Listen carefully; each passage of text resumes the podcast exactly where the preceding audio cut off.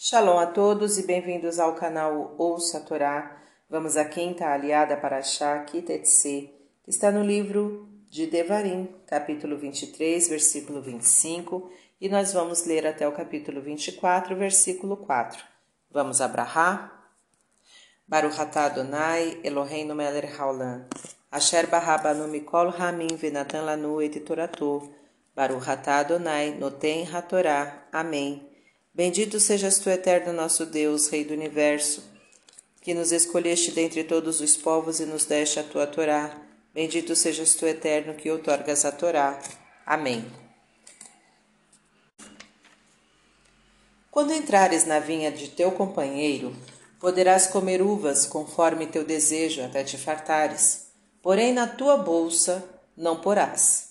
Quando entrares na seara de teu companheiro, Poderás colher espigas com a tua mão, porém, foi-se não porás na seara de teu irmão, de teu companheiro.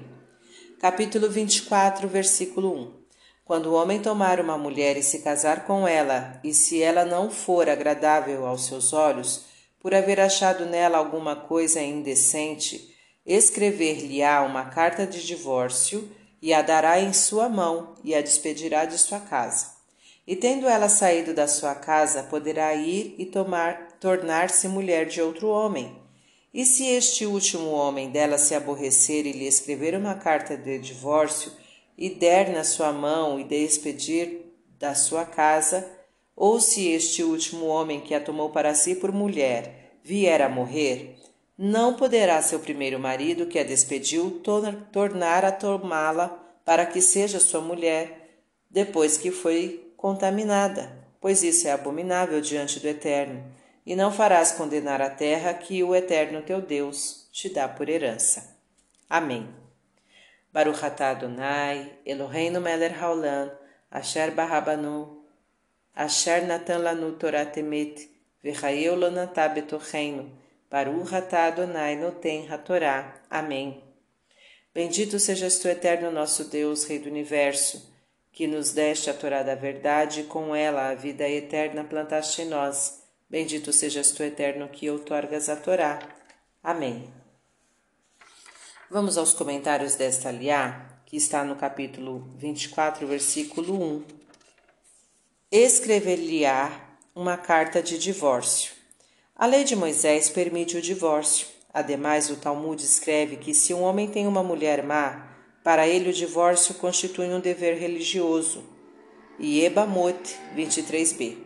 As escolas rabínicas de Iléu e Shammai, século I da Era Comum, interpretaram cada uma de maneira diferente estas palavras de por haver achado nela alguma coisa indecente, capítulo 24, versículo 1, causa que permite a um homem dar o divórcio à sua mulher.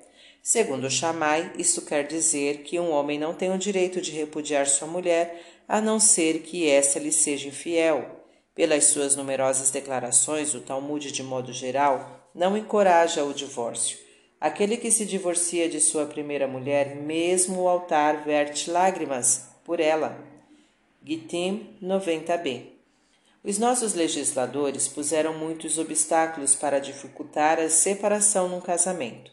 Pela lei de Moisés, o divórcio ocorre mediante uma carta de divórcio que o marido entrega pessoalmente ou por intermédio de um encarregado pelo tribunal religioso nas mãos da mulher.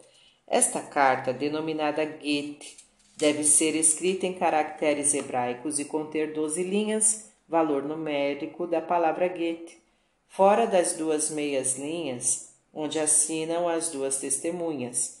Um detalhe: por incrível que pareça, as duas letras hebraicas que formam a palavra Get Gimel e Tet não são encontradas juntas novamente em toda a Bíblia, e isto reforça ainda mais sua simbologia da separação, de separação.